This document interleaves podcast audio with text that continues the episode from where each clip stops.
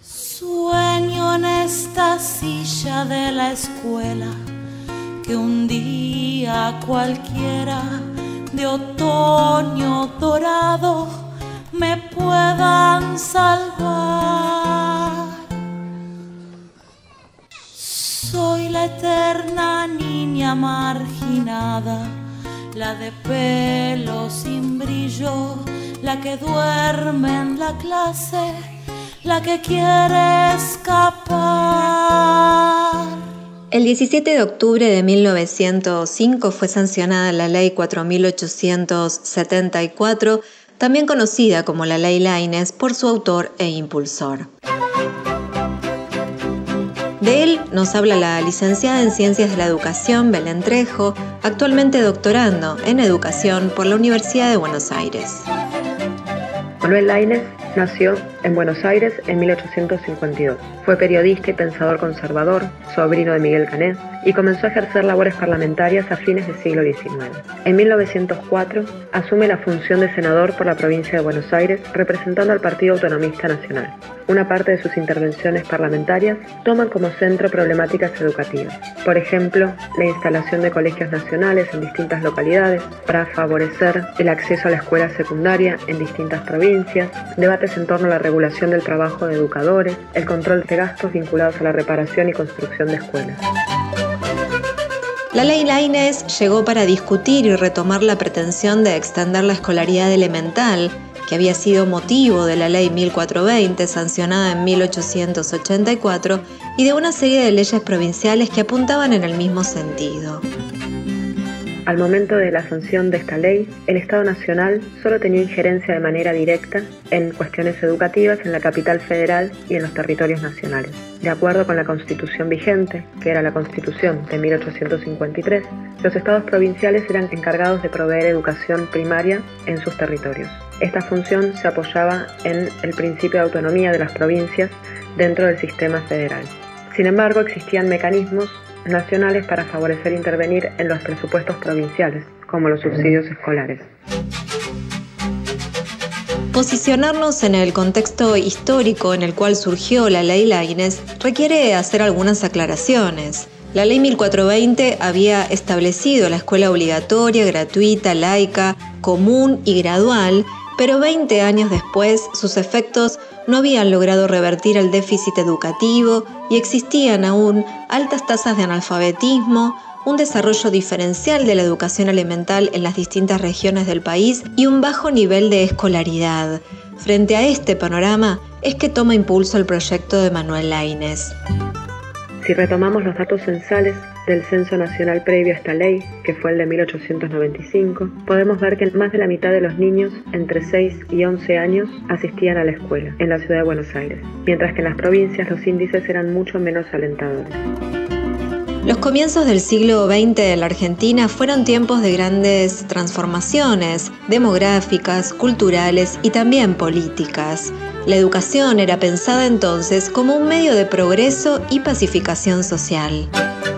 La gran masa de inmigrantes que llegó a este territorio por estos años no se correspondía con la que pretendían quienes impulsaron la inmigración. Muy pocos habitantes accedían al derecho al voto y el gobierno estaba en manos de grupos de la oligarquía conservadora. También en esa época empezaron a gestarse proyectos y partidos políticos alternativos, como la Unión Cívica Radical, el socialismo y diversas facciones del anarquismo. En este contexto, era imprescindible la educación escolarizada como una estrategia del Estado para integrar, homogeneizar las diferencias, transmitir la cultura considerada legítima, crear un sentimiento común. En ese contexto y ante la necesidad de extender la educación pública, laica y gratuita a todo el territorio nacional, es que la ley LAINE surge como la herramienta para lograrlo. ¿Por qué? Nos lo cuenta la licenciada Trejo. La ley 1874 permitía al Estado Nacional instalar y gestionar escuelas en los territorios provinciales en función de las demandas de las propias provincias. Si a fin del siglo XIX la injerencia del Estado en la educación era parcial, a partir de la ley Laines comenzaron a crearse gran cantidad de escuelas elementales e infantiles nacionales en las provincias. Estas tenían la particularidad de ofrecer el mínimo de enseñanza que establecía la ley 1420. Por esta razón comprendían un ciclo más corto que el resto de las escuelas nacionales. La ley Laines dejó marcas duraderas no solo en la estructura del sistema educativo argentino, sino también en la experiencia de escolaridad de muchas comunidades educativas, que gracias a ella accedieron al derecho a la educación a partir de la instalación de estas instituciones en regiones donde antes no había oferta educativa. A partir de esta ley se instalaron escuelas elementales infantiles en zonas en donde los estados provinciales no podían ofrecer este espacio, pero también en aquellos lugares donde las instituciones existentes eran insuficientes. Esta iniciativa dejó en evidencia tensiones entre el federalismo y centralismo y por ello vale la pena sumar algunas consideraciones adicionales. A ver, preguntas sobre lo complejo y lo contradictorio entre el centralismo y el federalismo, la distribución desigual de los recursos, la posibilidad de determinar e influir sobre los contenidos escolares, la dificultad para lograr formas de cooperación entre distintos niveles de gobierno. Esta ley se inscribe en la tradición del ideal sarmientino de extender la escuela como expresión de la civilización, como vehículo para difundir la lectura y la escritura, para construir un sentimiento nacional. Con la sanción de la ley Laines se consolida la centralización del sistema de instrucción elemental pública en el Consejo Nacional de Educación, un organismo que dependía de la órbita nacional. Como resultado de la implementación de la ley Laines, el censo de 1914 demostró que el acceso a la escuela se amplió considerablemente. Tanto las provincias como la capital federal y los territorios nacionales mostraron un aumento en el acceso a la educación que a nivel del país llegó hasta el 55% de la población en edad escolar. Cinco años después de la sanción de esta ley, existían casi mil escuelas laines o fiscales distribuidas por las provincias y 15 años después, en 1936, existían más de 3.500 escuelas de este tipo. Podríamos pensar entonces que la ley Laines, que en su momento fue presentada como una medida remedial para reparar la asimetría en la oferta educativa elemental, se sostuvo en el tiempo como una política de Estado nacional. Avanzado el tiempo, el impulso creador de aquella ley fue perdiendo su fuerza. Su caso comenzó en 1956, en el marco de la Revolución Libertadora, cuando se habilitó al Consejo Nacional de Educación a transferir escuelas que dependían de él. Este proceso fue gradual y se completó recién en la década del 70, cuando la Ley 4874 fue derogada por otra ley que ordenaba la transferencia de los establecimientos educativos de nivel primario nacionales a las provincias. Este proceso, que implicó la desaparición del Consejo Nacional de Educación, derivó en un corrimiento de la función del Estado Nacional como principal agente educativo, tanto cuestiones financieras como de apoyo técnico. Sumado a esto, aquellas jurisdicciones que contaban con recursos materiales y humanos para hacerse cargo de sus propios sistemas educativos pudieron hacerlo, pero sucedió lo contrario en las provincias más pobres, lo que redundó en un aumento de la segmentación del sistema. Lentamente se iban instalando las bases de lo que fue un Estado neoliberal. Yo soy posta y soy aguada, soy palabra y soledad, soy la luz que va en lo oscuro, puedo ser maternidad.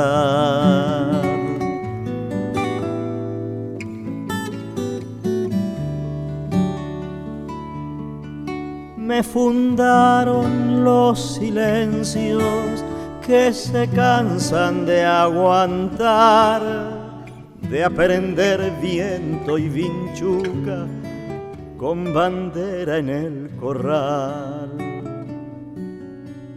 Los domingos soy paisaje y los lunes a esperar que la huella traiga un niño que no sé si volverá. Soy la mesa, la noticia, el cordón umbilical de esta madre que es la patria que no sabe abandonar. Soy un libro que no llega, la vergüenza en delantal, piedra y barro que no entienden cuando cantan libertad.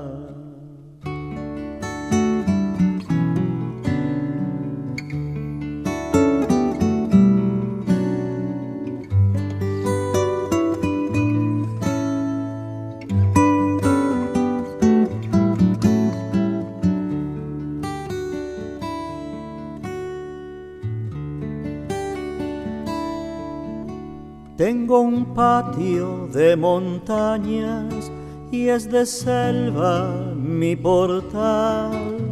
Me provocan las campanas de las aves al pasar.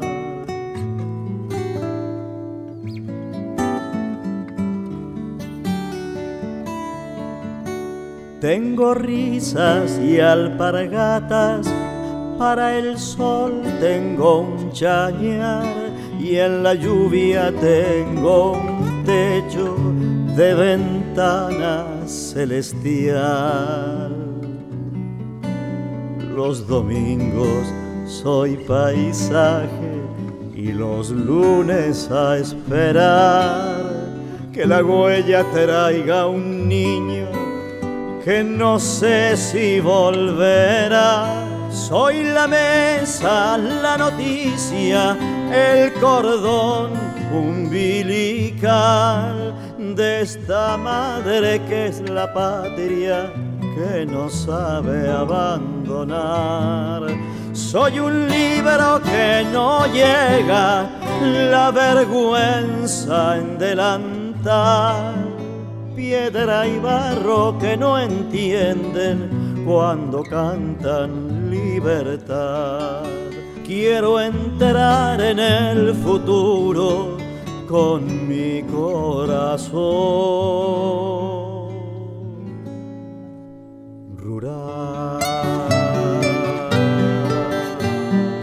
Contenidos y memoria histórica. Radio Nacional.